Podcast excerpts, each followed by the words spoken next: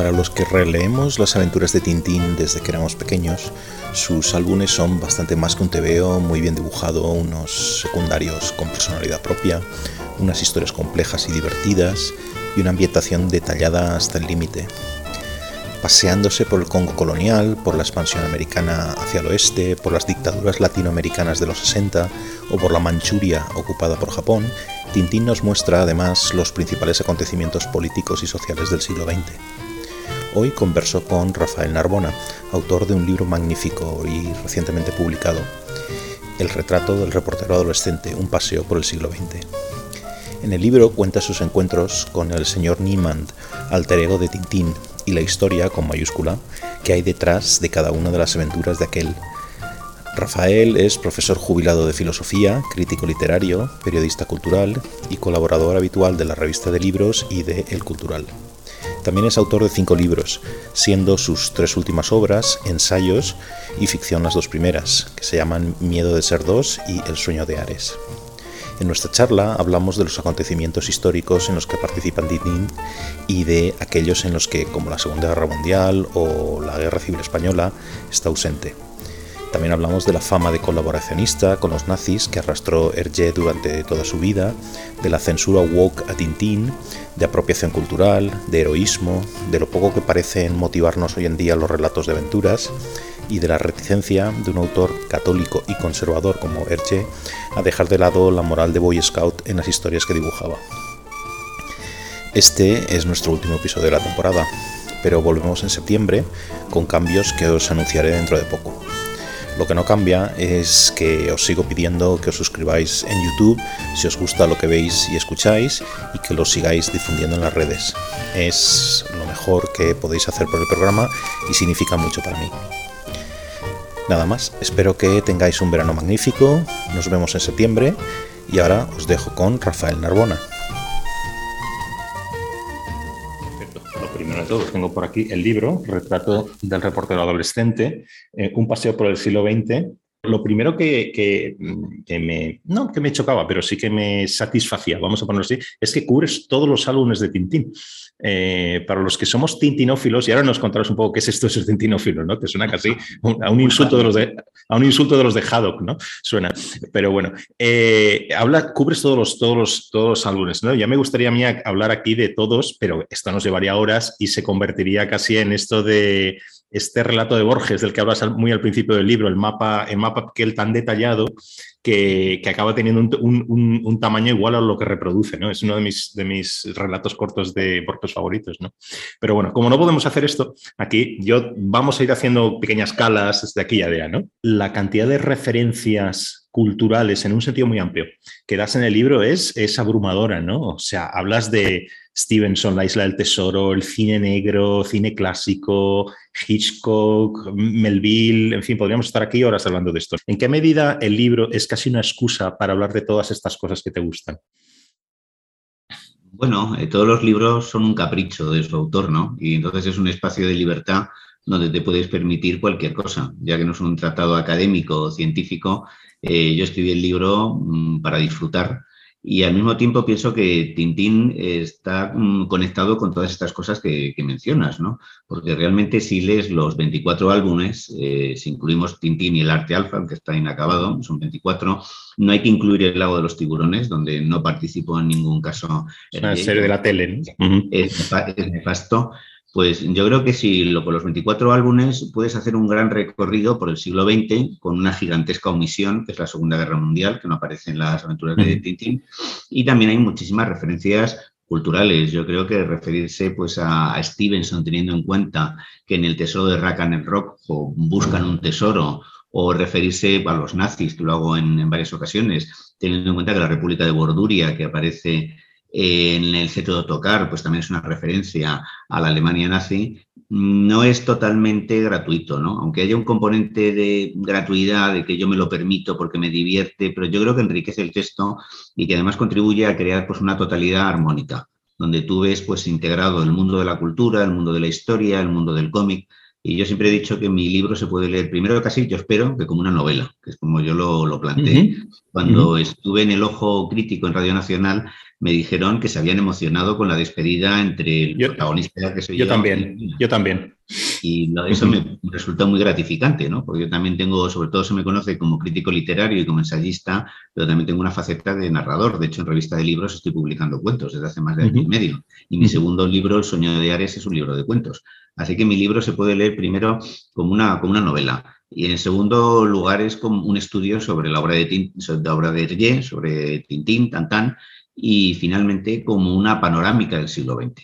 Entonces yo creo que admite esos tres niveles de lectura y que esos tres niveles mm, yo creo que están bien conectados y, no son gratuitos, ¿no? de repente meto a Churchill, meto a Olones de Arabia, pero a mí es que no me, no me cuesta ningún trabajo imaginar a Tintín hablando con cualquiera de ellos, ¿no? con los grandes protagonistas. Yo creo que, aunque no publicó nunca una crónica, es el periodista más famoso del siglo XX. ¿no? Con lo cual, pues, me parecía sensato eh, ponerle en contacto con las grandes figuras de su tiempo. A mí me gustaría saber quién lee, porque de verdad no, no lo sé, quién lee a Tintín hoy. ¿Los niños, los adultos, los que hemos sido niños y hemos crecido con Tintín y los seguimos comprando? Todavía en España y en general en Europa hay bastantes lectores de Tintín. Eso sí, la mayoría ya tienen cierta edad. Realmente entre los adolescentes, los niños, pues la gente que se apasiona por Tintín es una, minoría, una minoría culta, que a veces es por la influencia de, de, sus padres, de su entorno, pero la mayor parte de los lectores yo creo que superan los, los 40 años, ¿no? Muchas, muchas veces. Aunque te encuentras, pues yo qué sé, de repente sorpresas como Nacho Álvaro, que es un locutor de Radio 3, que tiene treinta y tantos años y que es un erudito en Tintín. Pero digamos que si se hiciera un estudio estadístico, yo creo que la mayoría superan los 40 y muchos pues tienen 50, como es mi caso, casi ya 60 años, ¿no? Hay que tener en cuenta que, por ejemplo, en Estados Unidos Tintín nunca ha llegado a, penetrar el mercado, a pesar de la película de Spielberg, el mercado se ha mostrado bastante incomprensivo ¿no? con, esta obra. Ellos tienen a Marvel y parece que, bueno, pues es, ese tipo de personajes les resultan más atractivos para su cultura. En cuanto a cómo empecé a leer a Tintín, yo creo que Tintín ha sido, en primer lugar, un cómic eh, un poco elitista, porque los álbumes eran muy caros entonces yo recuerdo cuando era un niño, un álbum en pastadura costaba mucho dinero. Era más fácil comprarte pues, un Mortadelo o un DDT o, incluso un fascículo del Capitán Trueno o del Jabato. Con lo cual, mm, el número de lectores un poco estaba restringido a cierta clase social. Yo he comprobado que los compañeros de facultad que crecieron en barrios obreros lo habían leído menos que los que crecimos en barrios de clase media, como es mi caso, que yo crecí en el barrio de Argüelles y allí en el barrio de Argüelles, pues que eran familias de clase media, pues en general sí había bastante afición a, Tintín, era una, una, referencia muy importante. Y muchos de esos lectores que ahora tenemos cerca de 60 años, pues seguimos siendo fieles al, héroe de nuestra adolescencia. Y en España hay una asociación que no sé si conoces, o seguramente sí, Mil Rayos, que organiza pues un congreso anual y que convoca pues todos los años a 200, 300 personas y tiene varios miles de, de, socios. Entonces, pues bueno, eh, Tintín fue pues, muy importante para los que nacimos en torno a los años 50, 60. Mi hermano era un gran lector de Tintín y de hecho yo conocí a Tintín por él. Él ya era bastante mayor que yo porque era el fruto de un matrimonio anterior de mi padre y él vivía, cuando yo nací, pues ya vivía fuera de casa, vivía en Francia y él me trajo de allí los primeros álbumes de Tintín. El primero fue Tintín en América, que me lo trajo en francés, un idioma que yo por entonces no, no conocía porque se estudiaba inglés y que sin embargo me fascinó, sobre todo porque aparecían pieles rojas. De la portada había un jefe indio, ¿no? Entonces aquello eh, para los chicos de esa época, eh, para los que llamábamos a Tintín, eh, los pieles rojas también eran otro mito importante, ¿no? Yo crecí viendo western y el western sigue siendo mi género cinematográfico preferido. ¿Tú crees que leer Tintín sin saber, sin estar familiarizado con la, con la historia del siglo XX, es como, casi si quieres, como acercarse a una obra de arte por el color o por, o por lo que, la primera impresión que nos da y tal. Aquí lo que quiero hacer referencia es esta cosa que no se llama así, pero bueno, este enfoque o perspectiva cognitiva sobre el arte. Quiero decir que no solo el arte no solo aquello que vemos en un cuadro, una, en una escultura, por ejemplo, lo primero que nos llega por los sentidos, sino que si, si sabemos algo más, por ejemplo, del contexto que se ha creado, de las intenciones del artista, etcétera, podemos llegar a, si quieres, a, unos planos más profundos sobre, sobre esa obra de arte, ¿no? Entonces, no sé si esto se aplica un poco, se podría aplicar a, a los, a los álbumes de Tintín, a las historias de Tintín. Por cierto, pedir disculpas por haberle pegado un trago a una cerveza, pero que coste que es 0-0. Eh, no, no, aquí no somos nada. Ahora hablaremos de la corrección política. Aquí no somos nada políticamente correctos en este programa. No te preocupes. La apología del alcohol, ¿no? Es que, bueno, pues dejé de beber la cerveza me gustaba mucho, pero pues no es bueno para la salud, ¿no? Entonces me he enganchado a la tostada 00 y así, bueno, pues tengo la impresión de que continúo con mi visión. En cuanto a lo que decías de Tintín, yo creo que no es necesario conocer el siglo XX, te ayuda a comprender mejor la obra, pero puedes disfrutar simplemente con los álbumes. Los álbumes son pura, pura aventura. Entonces, hombre, pues está bien conocer, por ejemplo, si lees eh, El Loto Azul, pues está bien conocer lo que fue el incidente de Mudden, que está este sabotaje organizado por Japón para justificar la invasión de Manchuria. Entonces, si conoces un poco cómo era la situación geopolítica y en ese momento la relación de Japón con China, o por ejemplo la situación de Shanghái, que entonces era una ciudad internacional que estaba prácticamente pues, ocupada por las potencias occidentales, eso te ayuda a comprender mejor la obra, le das más profundidad.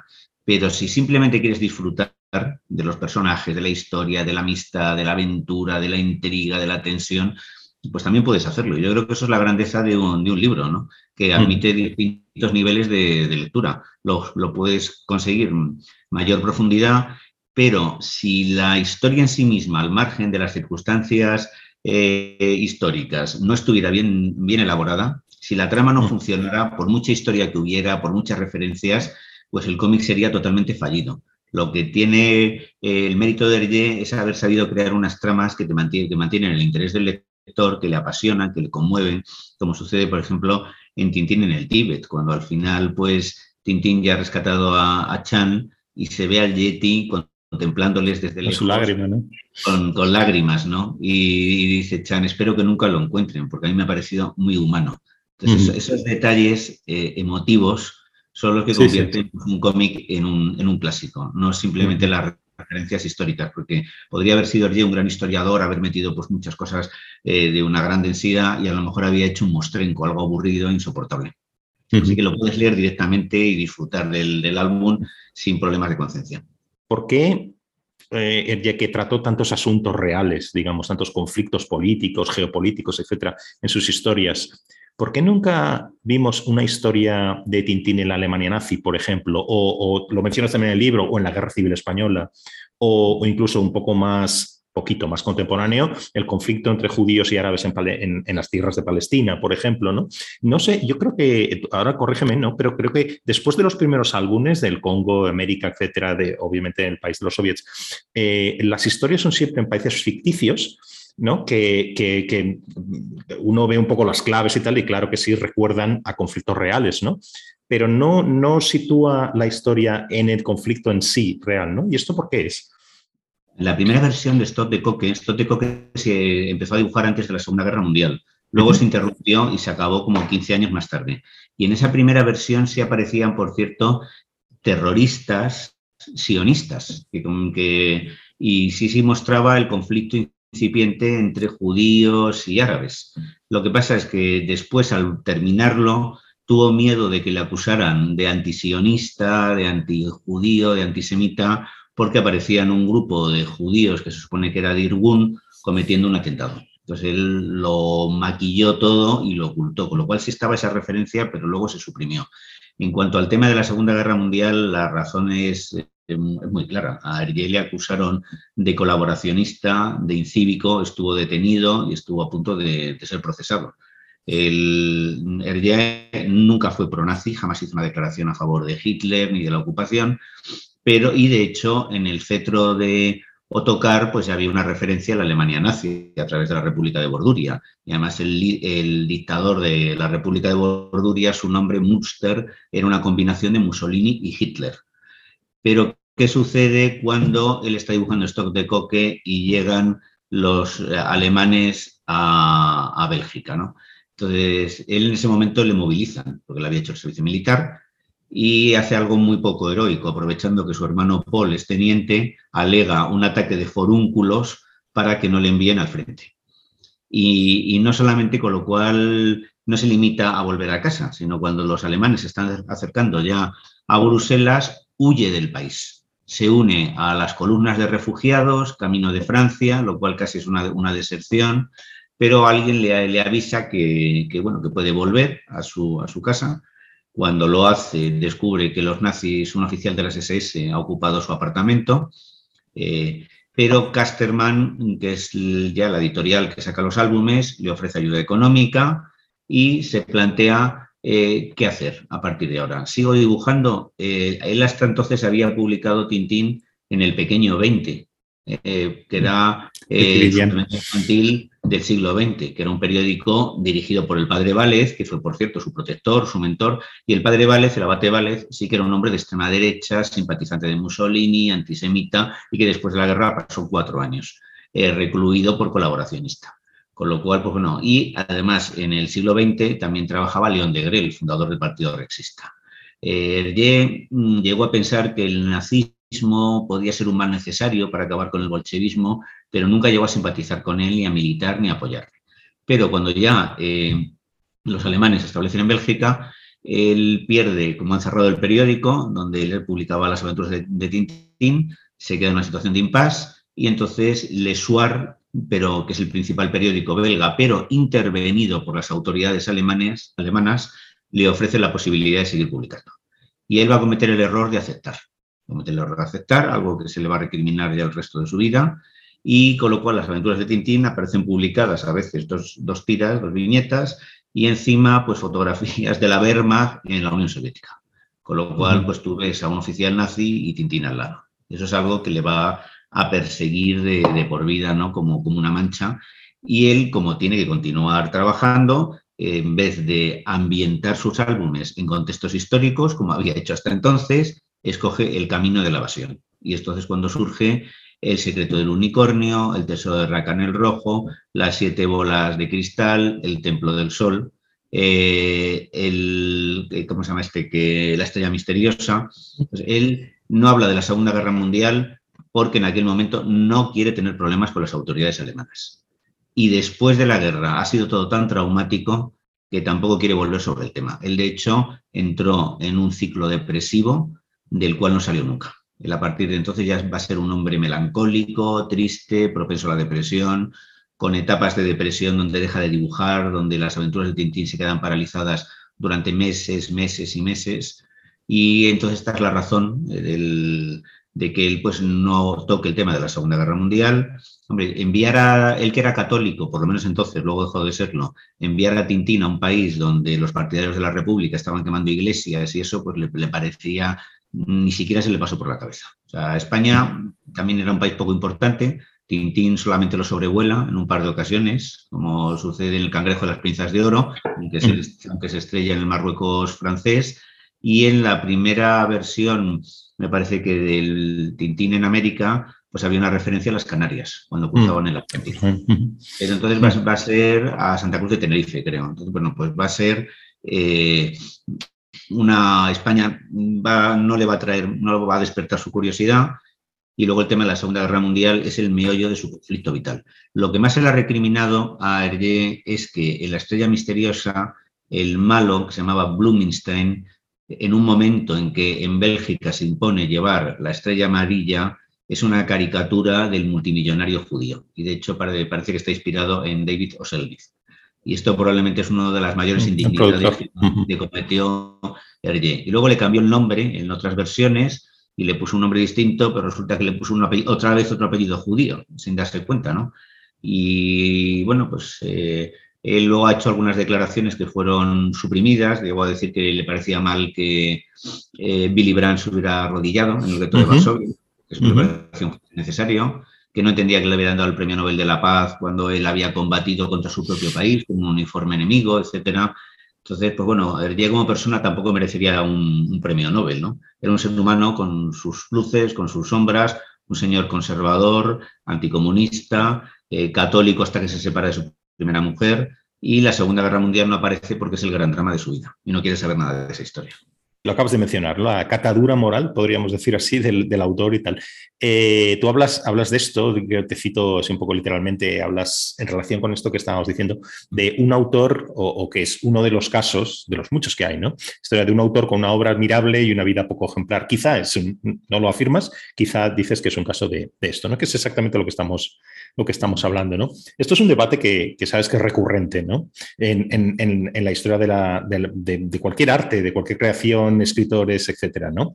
Eh, tipos que tienen una obra magnífica, una obra cinematográfica, pictórica, artística, literaria magnífica y que se descubre que eran unos, unos verdaderos sinvergüenzas o malvados o lo que sea. Bien, entonces, yo creo que aún tiene más, siendo un debate clásico, todavía más ahora en estos tiempos de la corrección política, del Me Too, de este tipo de historias, ¿no? Todavía tiene más, digamos, importancia, si quieres, o se escucha más, ¿no? De este tipo de cuestiones, ¿no?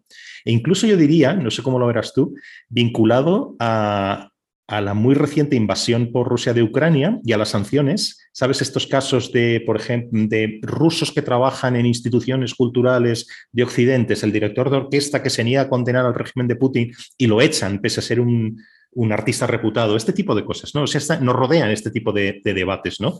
¿Dónde te sitúas tú en esta, en esta polémica, si quieres? Si tuviéramos que filtrar las obras en función de la calidad moral de sus autores, tendríamos que dejar de leer al 90% de los escritores, porque los escritores suelen ser personas bastante narcisistas, bastante vanidosas, bastante egocéntricas y que no suelen moverse por amor a la humanidad. Son gente que tiene un talento especial para narrar, para contar, para pintar, pero no suelen tener existencias ejemplares. Por ejemplo, en España yo estoy pensando un, un escritor con una vida ejemplar, Gabriel Miró, al que no lee casi nadie. Miró, pues sí, es un hombre que todo el mundo, Damaso Alonso, lo destacaba, ¿no? Su gran calidad moral. Pero luego, si, si te vas a Ergen, no es ni mejor ni peor que la inmensa mayoría, ¿no? También, por ejemplo, hay gente que acusa a Thomas Mann de haber sido un monstruo con sus hijos y de haber propiciado pues, suicidios. suicidio de varios. Etcétera. James Joyce tuvo una hija enferma, la dejó en, una especie de manicomio y nunca volvió a verla. Entonces, eh, con lo cual, a mí me parece un debate absurdo, un debate estéril, yo no leo a Tintín porque me interese como ser humano, me interesa la obra. Yo creo que la obra tiene autonomía. Entonces tú, tú juzgas si eso si está bien escrito, si es convincente, etcétera, como si fuera un objeto autónomo. Y todas estas lecturas moralistas me parecen estúpidas y, por ejemplo, lo que está pasando con los autores, con los artistas rusos, me parece directamente inmoral. Inmoral, porque, por ejemplo, eh, cuando se produjo la invasión de Irak, que fue una guerra ilegítima, inmoral en, en el año 2003, pues la NBA prohibió a todos sus jugadores hacer el más mínimo comentario crítico, amenazándoles con expulsarles de la liga. Y ahora, en cambio, han censurado hasta a Ana Netrebko, que, ha dicho que ella lamenta la guerra, pero, en fin, todo esto, yo como en la guerra de Ucrania tengo una visión que, sinceramente, que no simpatizo con Putin, no justifico la invasión, pero creo que esto lo ha propiciado Estados Unidos, eh, con la expansión de la OTAN hacia el este, y se está utilizando mucha retórica con lo cual me indigna muchísimo, muchísimo lo que, están haciendo. Yo creo que hay que separar eh, lo que es el arte de, la moral, salvo cuando las obras exaltan cosas que nos parecen moralmente inaceptables. Por ejemplo, El triunfo de la voluntad de Leni Riefenstahl. Por muy bien que maneje la cámara, por muchas innovaciones, la obra resulta repugnante. Eh, sucede lo mismo con el Marqués de Sade. Yo nunca he sido capaz de terminarme las 120 jornadas de Sodoma y Gomorra. Todos son obscenidades. Entonces, cuando la obra en sí misma es una exaltación de ideas miserables, pues, por ejemplo, Celín, cuando escribe eh, bagatelas para una masacre, incitando al asesinato de los judíos, pues eso son, es repugnante. Pero luego Celín también escribe Viaje al fin de la noche. Y Viaje al fin de la noche es una de las grandes novelas del siglo XX.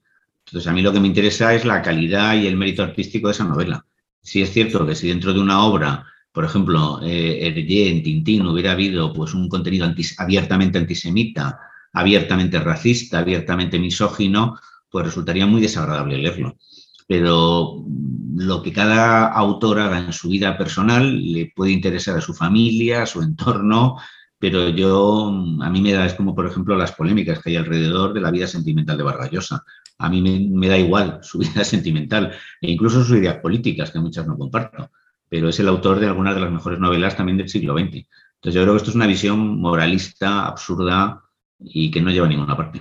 Creo que fue en 2019, en, en Canadá se hizo una especie de aquelarre con, con las obras, entre otros, de, de, de, Hergé, ¿no? de Tintín, etcétera.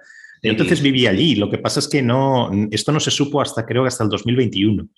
Eh, pero esto sucedió cuando yo estaba a pocos kilómetros del, del, asunto, ¿no? O sea, yo vivía en Toronto y esto pasó en el, lo que se llama el Distrito Escolar Católico del Sur de Ontario, ¿no? Que es donde está, está Toronto. Y allí se quemaron estas escuelas que pertenecían a este distrito escolar católicas, para más paradoja, eh, quemaron 5.000, casi 5.000 libros y cómics, incluyendo Tintín, Asterix y muchos otros, ¿no? En nombre de la reconciliación con los pueblos indígenas, ¿no?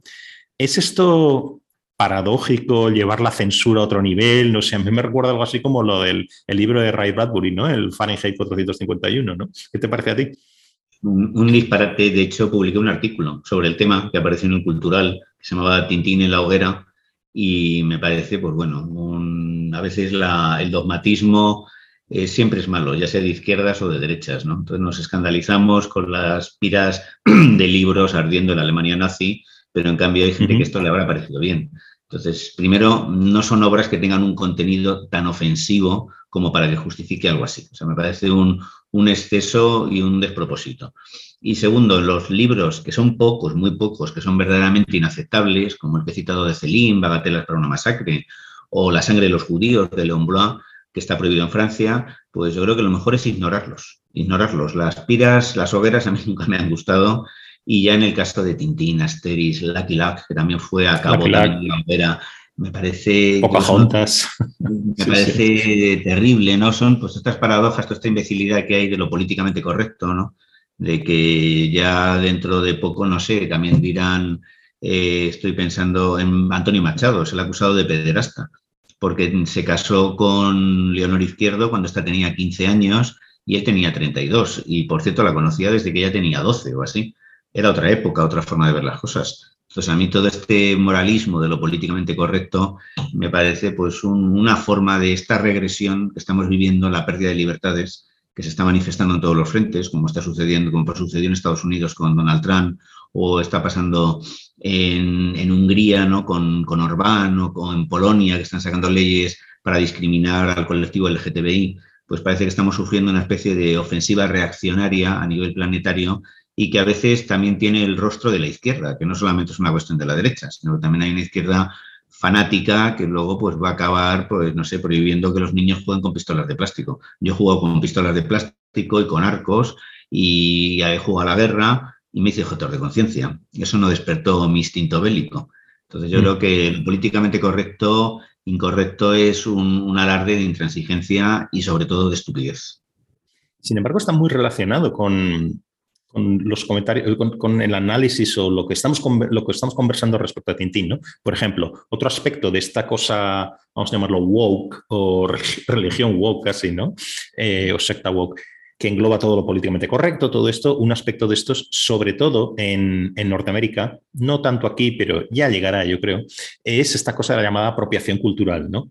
Eh, entonces, esta apropiación cultural, el hecho de, no sabría ni cómo, cómo definirlo, a lo mejor tú tienes una mejor definición, pero el hecho de que, mm, eh, por ejemplo, apropiación cultural sería escribir siendo blanco sobre historias de, de indígenas en un país determinado sin ser indígena, o, cocinar un, eh, eh, en fin, comida típica de un país que no es el tuyo, donde no has nacido, en fin, este tipo de cosas, ¿no? Eh, entonces, ¿es esto una nueva pesadilla woke? Es, es casi como escritor, ya te pregunto, ¿no? ¿Es posible escribir sin esa mezcla de, sin el mestizaje, etcétera, que es, yo creo, casi constitutivo a escribir, ¿no? A crear. Yo creo que es perfectamente posible ser un hombre y escribir desde el punto de vista de una mujer, como pasa, por ejemplo, eh, con Ana Karenina de Tolstoy, la, historia o como la comprensión que tiene Leopoldo Alas de, de Mauzores. Es una, un personaje que es una víctima, algo que no sucede con Madame Bovary, porque a Flaubert la trata bastante, bastante mal. Entonces, bueno, este tipo de tonterías de que hay que ser negro para escribir sobre los negros, mujer para escribir sobre las mujeres, pues eh, sacó un artículo Javier Marías y dijo, bueno, pues ya lo siguiente será que habrá que estar muerto para escribir sobre los muertos, ¿no? Porque realmente no puedes, eh, Proust ha muerto, Joyce ha muerto, habrá que morirse para poder escribir sobre ellos. Eh, yo pienso que todo esto está haciendo mucho daño a la izquierda. Yo me considero una persona de centro izquierda y yo echo de menos pues, una izquierda más seria, una izquierda con unos fundamentos más sólidos, ¿no? como pasó en los años 70, y que esté centrada más en luchar contra la pobreza, la desigualdad, la exclusión, y no en estas imbecilidades que no llevan a ninguna parte, ¿no? que, que son, pues, mm, yo no sé de dónde viene. Parte de esto viene de Foucault, que era un pensador bastante disparatado, y luego haya, se ha alimentado de, de todas estas historias, ¿no? Yo creo que, hombre, por supuesto, estoy a favor de los derechos de, las mujeres, de los inmigrantes, del colectivo LGTBI, pero se está incurriendo en una especie de demagogia que yo creo que incluso les perjudica. ¿no? Yo mm. creo que las buenas causas hay que defenderlas con ideas inteligentes y de una forma inteligente.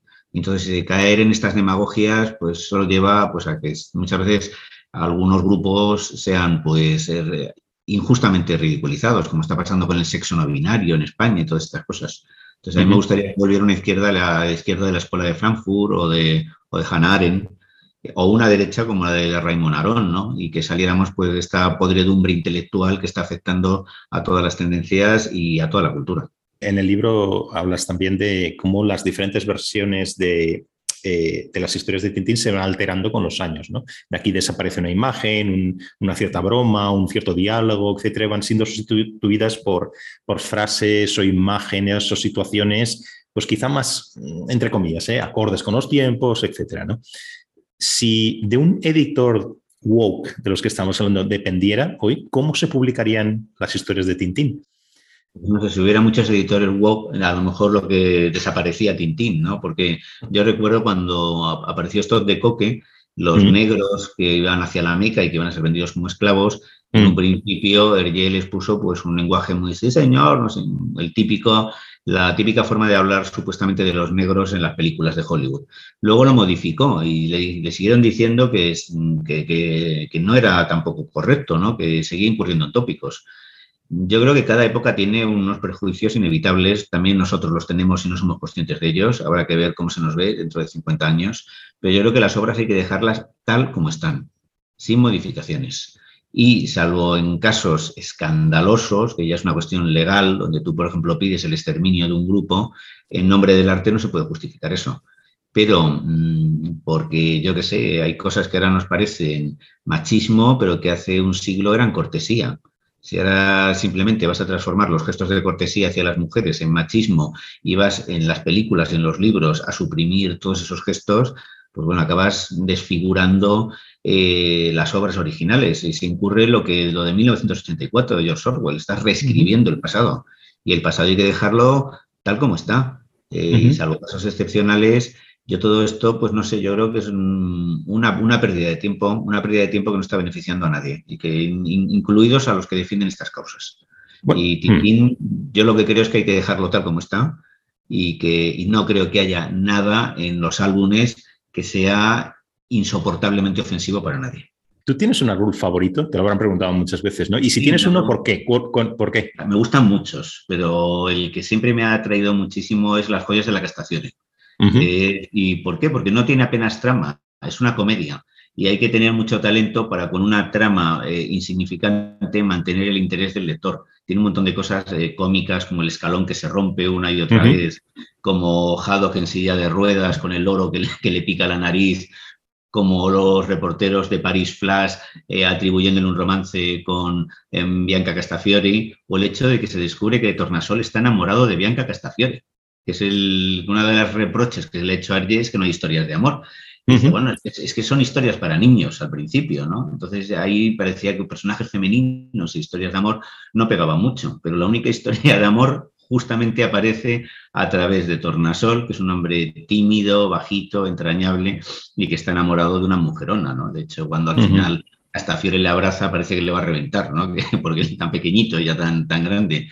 Y luego tiene algunas viñetas preciosas. Por ejemplo, hay una, hay una escena donde Tintín se acerca al campamento gitano, donde eh, se encuentran pues, un grupo de nómadas y les escucha cantar y dice, qué música más melancólica, ¿no? Hay una, viñeta donde se ven los carromatos, donde se ve también al fondo la luna y, luego también es conmovedor la actitud de Haddock con los gitanos, que lejos todo el racismo que se le ha echado en cara a, a pues en este caso pues queda desmentido, ¿no? Porque de hecho Haddock les ofrece los jardines de Mulansar para que se instalen cuando se hallaban cerca de un vertedero. Entonces yo creo también se ve a Tornasol eh, con, investigando para fabricar una televisión en color y hace un pequeño pase que acaban todos con la cabeza como un bombo. Entonces yo creo que tiene, contiene una serie de cosas, es muy divertido, es muy fresco, también esta orquesta que se acerca a Mulansar y se emborracha. Yo creo que es un, álbum tal vez eh, más bien para adultos que para, que para niños o adolescentes, pero que tiene, pues yo que sé, el encanto de una comedia de Stanley Donen o, de Blake Edwards. En el asunto Tornasol se nota mucho, yo me recuerda, es anterior, me parece, el, no sé, no, me parece que es anterior la película de Hitchcock, Cortina Rasgada, pero no ahora mismo... Sí, es de las primeras, sí. Pero lo cierto es que Cortina Rasgada y el asunto Tornasol tienen una estética parecida, ¿no? Con este, esta república que antes era una república pro-nazi, que luego es una república pro-soviética, con un dictador que se llama Pexiglas, con unos bigotes que recuerdan a, Stalin. Y es cierto que a Arje le gustaba muchísimo Hitchcock. Era eh, Hitchcock y Chaplin, eran sus directores preferidos. Y pues él consigue, pues en el asunto Tornasol, que haya pues ese, suspense, ¿no? Esas persecuciones sin coche, todo como la muy misterioso y, y sí se nota pues ese, ese, talento narrativo que sin eso no funciona ni una novela ni un cómic y es algo que, que es la, la magia ¿no? de, de, una ficción que suplanta a la, a la, realidad. Y sí, sí es cierto que el mundo de Hitchcock está muy presente en la obra de, de como también al principio estaba muy presente el mundo de, Chaplin. Tú has sido profesor muchos años, ¿no? Eh, de hecho, mencionas así de pasada en uno de los diálogos con Nieman, ¿no? Eh, algo sobre, creo que sobre la, autoridad en la clase o algo, así, ¿no? Entonces, esto también está relacionado con lo que estamos hablando, ¿no? O sea, ¿cómo, se pueden, ¿cómo pueden entender los niños de hoy las historias de Tintín si, digamos, la educación que, bueno, nuestra generación, anteriores, etcétera, ha, recibido, ahora es, va, digamos, en una dirección contraria. Bueno, si crees, esto es, esto es, lo que yo pienso, va como en una otra dirección totalmente distinta, digamos, ¿no? Entonces, estos mm, valores o formas de funcionar o reglas de juego de la clase, sobreentendidos, la autoridad, la autoridad no entendida como, creo que lo comentas así en ese sentido, ¿no? La autoridad no como arbitrariedad o no como tiranía, sino una autoridad que viene de un profesor que tiene un conocimiento que los niños, los escolares no tienen, ¿no? Entonces, ese es el juego, esas son las reglas de juego de la clase. La, la autoridad es necesaria y es buena, ¿no? En este contexto. Entonces, parece que todo ahora va en contra de eso, ¿no? que vamos a un camino distinto. ¿Cómo se puede entender, cómo puede entender un niño que reciba esta nueva educación? ¿Cómo puede entender los, los libros de Tintín, que están basados en valores distintos? Esto lo comentaba eh, a raíz de Tintín en el País del Oro Negro, cuando secuestran a Abdalá, el hijo del jeque. exacto. Y en varias ocasiones eh, Tintín le pega unos azotes. Sí, sí, las azotenas que merece. y realmente es que el niño es insoportable. No, la clave está en lo que tú decías del abuso de autoridad y la autoridad legítima. Yo fui a un colegio de, curas donde la, mayor, donde la mitad de los profesores eran militares retirados excombatientes de la guerra civil. Y allí, pues, imagínate en, en la España de los años 60 allí el abuso de autoridad era la norma, o sea, te pegaban capones, bofetadas, te ponían de rodillas por cualquier pretexto, simplemente porque estabas mal puesto. estar así en, apoyado en la mesa se consideraba poco decoroso, llegaba un profesor y te daba una bofetada. Evidentemente, nadie puede sentir nostalgia de eso, porque eso era abuso y era arbitrario y era injusto y era innecesario. Pero ahora hemos pasado al extremo opuesto. Yo le he visto cada vez hay más profesores que han sufrido agresiones físicas, algunas importantes. Hace poco una profesora en Sevilla le recriminó a un alumno que estuviera con el móvil en clase, le pidió que se lo entregara hasta el final de la clase y el alumno respondió pegándole un puñetazo en la cara y rompiéndole el tabique nasal. Un chico de 14 años, que por esto ya sabe lo que hace. Entonces, eh, y profesores que sufren insultos, faltas de respeto, pues el sentido común lo que dice es que la autoridad es necesaria para que las cosas funcionen. Por ejemplo, yo eh, trabajo con Álvaro Delgado Gal en revista de libros. El jefe es él y es necesario que haya un jefe. Es alguien que tenga un criterio, que establezca unas pautas y que asuma también responsabilidades y que, alguien tiene que tener la última palabra. Entonces, en un programa de televisión, en una revista, en, un trabajo, y a los niños no se les hace ningún favor eh, sobreprotegiéndoles y permitiéndoles todos. Yo hay un fenómeno que cada vez he visto más, que es el adolescente sobreprotegido, que acaba convertido en un paria social, porque no trabaja, no estudia, se encierra en su cuarto, consume comida basura, consume drogas y muchos de estos chicos, 20 años después, 30 años después, son personas irrecuperables, que están en una situación dramática, que se han quedado descolgados de la vida, descolgados de la sociedad. Entonces, eh, hace falta pues que un niño aprenda la importancia de la disciplina, no de una disciplina castrense militar que a mí nunca me ha gustado, yo fui objetor de conciencia, como te he dicho, pero sí una disciplina que te permita cumplir unos horarios, asumir unas responsabilidades, realizar una serie de tareas y el que además el que no aprende a dominarse a sí mismo, a controlar sus impulsos, a organizar su trabajo, va a acabar en la cuneta de la vida. Una persona que no es capaz, como decían los estoicos, de gobernarse a sí misma, y de controlar sus impulsos, acaba convertido en esclavo de sus pasiones y pierde su libertad y su dignidad. Y en ese sentido, eh, Tintín es un buen ejemplo, una persona disciplinada, sensata, responsable, etcétera. Yo creo que es un, buen modelo para los jóvenes. Tú hablas en varias partes del libro, ¿no? De los, de los de los sueños que tiene Tintín, no son un álbum o dos, pasa de vez en cuando, ¿no? Y entonces aquello da lugar a unas, algunas de las, de las viñetas más bonitas y más complejas de, de ¿no? Donde toda esta complejidad de los sueños, un mundo onírico, está estupendamente retratado, ¿no? Los miedos y los, todo, ¿no? Y entonces, claro, yo ligaba esto con otra cosa, ¿no? Y es que parece que estos sueños recuerdan a lo que uno podría decir tumbado en el diván de un psicoanalista, ¿no? Sin embargo, no vemos mucho, no hay, no parece que aparezca mucho la cuestión del psicoanálisis en las historias de Hergé, ¿no? Mencionas en algún momento a Carl, Jung, yo no sé si porque Hergé eh, fue tratado por un discípulo o algo así, no, no, no recuerdo muy bien, ¿no? pero no hay una aparición ni directa ni indirecta de Freud y el psicoanálisis entonces, que también era una cuestión, un, un elemento cultural muy importante en esa época de, en esa Europa de entreguerras y, posterior a, la, guerra, ¿no? ¿Por qué crees que es? ¿Por qué esa ausencia de, del psicoanálisis? Eh, es cierto que los sueños que comentas, que por ejemplo se producen en los cigarros del faraón, cuando echan un líquido narcótico, ¿no? Y después tienen unos, unos sueños eh, Tintín, pues eh, muy ricos en imágenes y, también cuando sufren alucinaciones, cuando Haddock sufre alucinaciones en el desierto por el calor y confunde a Tintín con una botella de champán, intenta descorcharle, arrancándole la cabeza, ¿no? Al parecer engañaba a su mujer frecuentemente, le gustaban los chicas, las niñas, bueno, las niñas no, pero las chicas muy jóvenes, e incluso se lió con la hija de alguno de sus amigos.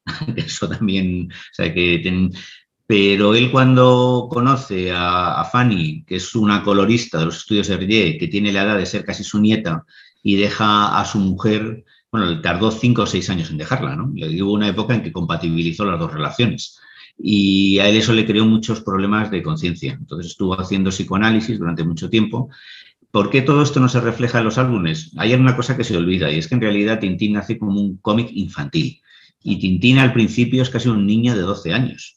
Es un poco como los cinco. Son niños que se meten en el mundo de los adultos y que resuelven los problemas que ellos no logran arreglar. Eh, y hay pues un procedimiento un poco ingenuo que ahora no se utiliza, pero antes no era tan infrecuente, ¿no? Del protagonista, el niño protagonista.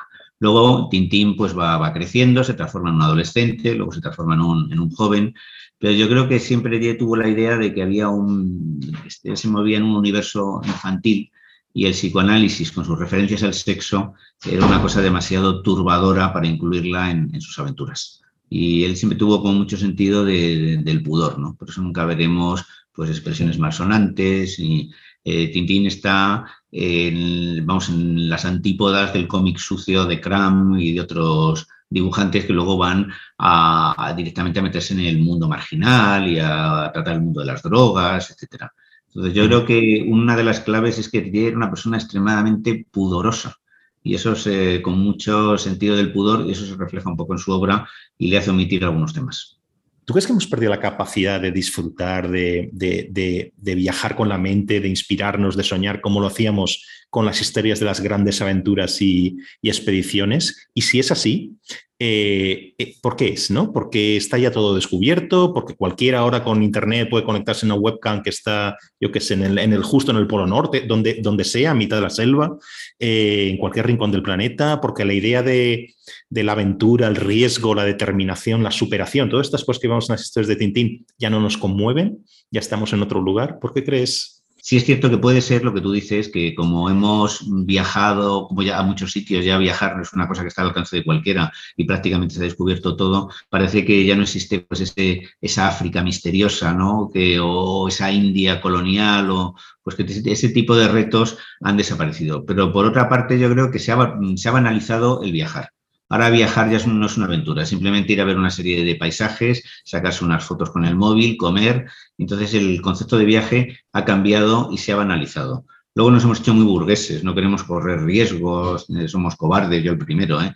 Eh, no estamos dispuestos a, embarcarnos en nada que nos ponga en, peligro, o por lo menos la mayoría. Y luego hay otra cosa que es muy preocupante y es que ya no es que no solamente no nos atraiga las aventuras, es que no tenemos ni paciencia de leerlas cuando se reflejan en un libro o en un cómic, porque con el invento del móvil todo lo que trascienda los 20 segundos ya nos produce fatiga. Entonces estamos en una especie de torbellino, que yo incluso hasta a veces lo noto, estoy escribiendo y me voy a Twitter y me voy a... Tenemos una sobreestimulación que nos impide concentrarnos y tener el placer de decir, me siento con la isla del tesoro con 20.000 leguas de viaje submarino en un sofá y estoy aquí 3, 4 horas disfrutando de esta historia. Ya a los 20 minutos experimentamos la compulsión de cambiar de actividad. Entonces parece que, que todo este fenómeno de las tecnologías, del móvil, de las redes sociales, pues han deteriorado nuestra capacidad de concentración y nuestra capacidad de emocionarnos con las, con las buenas historias. Y es una cosa que me parece muy preocupante. A mí me pasa también y, yo tampoco, no soy nativo de las nuevas tecnologías tal, pero, pero antes yo sí recuerdo, y casi lo recuerdo con indignación, ¿no? Cuando uno se podía sentar en una butaca y leerse la mitad de Guerra y Paz, digamos, sin, sin, sin, mayor problema, ¿no? Y ahora que te asalta un poco con un nerviosismo de querer hacer cuatro cosas más a la vez, ¿no?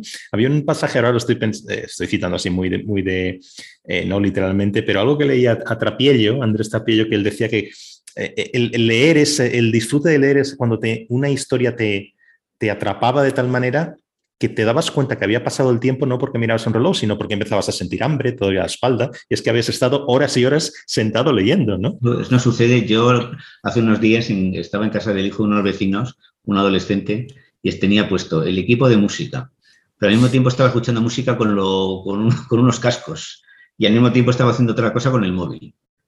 Y yo decía, pero bueno, esto qué, qué, locura es esta, ¿no? O sea, pones música de fondo y al mismo tiempo escuchas música y dices, no, no, es que necesito hacer varias cosas a la vez. Y yo creo que esto es una especie de patología colectiva que está inducida por las nuevas tecnologías y, bueno, la culminación de esto ha sido la tontería del TikTok, que es una cosa que no entiendo, que son 20 segundos, ¿no? Y parece que, bueno, que, que nuestra mente se está desprogramando y perdiendo la capacidad, como tú decías, de estar tres, cuatro horas en un sofá leyendo y no te levantas hasta que te duele por la tripa porque tienes hambre o porque te duele o porque tienes estrés en la espalda. Pero es una cosa que está afectando a mucha gente ¿eh? y que es terrible. Yo reconozco que cuando estoy escribiendo aquí en el ordenador, eh, a la media hora o así, pues ya empiezo, ah, pues a ver, ¿qué, noticia? A ver qué ha pasado. Me voy a un periódico. Eh, a ver cómo va mi red social. Y, y, me cabreo conmigo mismo, ¿no? De ver que yo mm. también me he visto arrastrado por esto y una de las cosas que yo tenía antes era mucha concentración cuando leía un libro, cuando y ahora mm. mi concentración se, ha debilitado, pero estoy tengo el firme propósito igual. De, superar esto y de no, no dejarme arrastrar por esta vorágine que me parece sumamente empobrecedora. ¿Tú crees que siguen existiendo los héroes? A mí me da la impresión de que vivimos en una época muy, muy narcisista y por, por tanto muy exhibicionista, ¿no? Con lo que tú estabas diciendo, TikTok, etcétera, ¿no? Eh, ahora queremos, yo creo que ahora en lugar de mirar a esos héroes y tratar de emularlos, queremos ser cada uno de nosotros héroes, ¿no? Pero desnaturalizando la idea misma de heroicidad, ¿no? O sea, lo que, lo que mostramos, entre comillas, al mundo son, pues eso, los bailecitos en TikTok, vídeos ridículos de la vida cotidiana, eh, y con eso, queremos que nos observen, ¿no? Eh, además, eh, pasa otra cosa también, que la cuestión de la heroicidad, los héroes mm, no buscaban la, la exhibición y la fama por la fama, sino se trataba de otra cosa. Esto lo ves en las historias de Tintín, ¿no? Eh, la, lucha, la superación, llevar sus capacidades al límite, la justicia, la nobleza, este tipo de cosas, ¿no? Entonces, ¿piensas como yo, es muy, es muy pesimista lo que digo o, piensas que, que vamos por ahí? Siempre ha habido menos héroes que villanos en general. Yo cuando era profesor de instituto y les daba clases de ética, les pedía a mis alumnos que seleccionaran a los 10 las 10 grandes figuras del siglo XX que hubieran hecho cosas notables, en plan Martin Luther King, Nelson Mandela, Sophie Sol, etc. Siempre salían los mismos y era una lista trágicamente limitada. O sea, no había muchos. Así como que si te salían muchos Hitler y muchos Stalin, pues no te salían muchos Nelson Mandela, ¿no? Realmente las conductas ejemplares, ¿no? O, mm, que son las que deben servir de modelo, pues, pues escasean. y actualmente pues sería difícil decir, bueno, un, héroe contemporáneo. Tal vez habría que buscarlo en el mundo del alpinismo. Es un mundo que me atrae mucho. Que también lo que está pensando. Y en, lo comento cuando hablo de Tintín en el Tíbet. Y a mí siempre me ha traído muchísimo pues, el, esfuerzo. Lo que pasa es que eso también se ha banalizado, porque en el Everest ahora hay colas para llegar a la. Y hay gente que va con un serpa que les va dando, que les va metiendo eh, oxígeno a través de una botella para que puedan soportar ¿no? el mal de alturas. ¿no? Y, sí es cierto que el, heroísmo, eh, yo creo que sobre todo despunta cuando hay una situación trágica. La vida cotidiana es más raro, ¿no? O a lo mejor los héroes pasan desapercibidos. Un héroe es alguien que cuida a su madre con Alzheimer, pienso yo. O sea, bueno, yo lo he hecho, no me considero un héroe por eso, pero sí me parece que ese gesto tiene algo de heroico, algo de digno, ¿no? y hay palabras que ya no están de moda, como sacrificio, abnegación, renuncia, eh, austeridad. Y yo creo que es un problema de, valores, ¿no? Una especie de hedonismo imbécil, tengo que disfrutar de la vida. Eh, tengo, yo no entiendo este ocio que consiste en drogarse, en beber, en estar ahí bailando. Y yo creo que se han perdido ciertos valores tradicionales que están en Tintín y que son muy necesarios, ¿no? Como, y que luego, cuando llegan situaciones trágicas como la Segunda Guerra Mundial, sí nos encontramos conductas heroicas. Estoy pensando, por ejemplo, en, esta eh, eh, enfermera del gueto de Varsovia, Irene Sendler, que salvó a 2.500 niños judíos.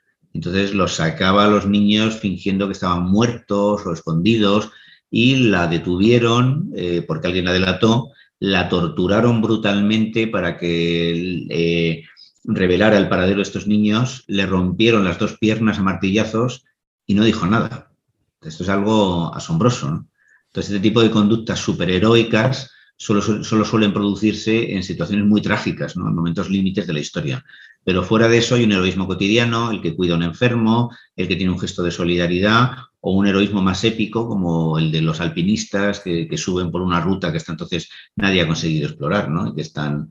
Pero sí es cierto que vamos hacia una sociedad como muy infantil, muy neurótica, muy narcisista, muy hedónica y aunque ya hay gente que está intentando rescatar valores tradicionales. Lo que pasa es que lo malo es que ahí se mete la ultraderecha para apropiarse de ellos, ¿no? Y este es otro, otro fenómeno que a mí me, preocupa, ¿no? El, auge también, de nuevo, de los populismos de izquierdas y los populismos de derechas. Ambas alternativas le habrían desagradado a Hergé, que era un señor, pues, que habría votado una derecha conservadora, pero no, una derecha fascista. Pero sí, la épica está un poco deteriorada en nuestro tiempo. ¿Qué historia crees que dibujaría hoy Hergé? ¿Qué, ¿Qué, aventura correría Tintín hoy? Hombre, a lo mejor ahora le habría situado en Kiev, quién sabe, ¿no? A lo mejor le habría enviado a Kiev o lo habría enviado al África para, para cubrir las, las, guerras y todo el sufrimiento, o, lo habría enviado a Oriente Medio para que viera el conflicto de los palestinos, ¿no? Entonces, yo creo que hay suficientes conflictos en el mundo, suficientes focos de tensión, África, Oriente Medio, el, el, este de Europa, como para que Tintín todavía tuviera pues, aventuras que correr. Lo que sí es cierto es que yo creo que no le habría vuelto a enviar a Estados Unidos porque a Arellano no le gustaba nada la sociedad norteamericana consumista, competitiva, etcétera. Y, pero yo creo que no me cuesta trabajo imaginarle, pues, por ejemplo, en el Golfo Pérsico o durante el genocidio de Ruanda, intentando salvar vidas o intentando, pues, eh, cubrir lo que está pasando en Kiev, ¿no? Yo creo que pasa es que, bueno, Hergé se negó a que se prolongara, prohibió que, que, su héroe fuera, pues, como ha pasado con Asterix o con, Asterix, sí. o con el Blueberry, que a mí es otro cómic que me gusta mucho, que, que, alguien continuara la historia de Tintín, porque decía, sería Tintín, pero no sería el mismo, porque realmente Tintín como decía Flaubert, de Madame Bovary soy yo.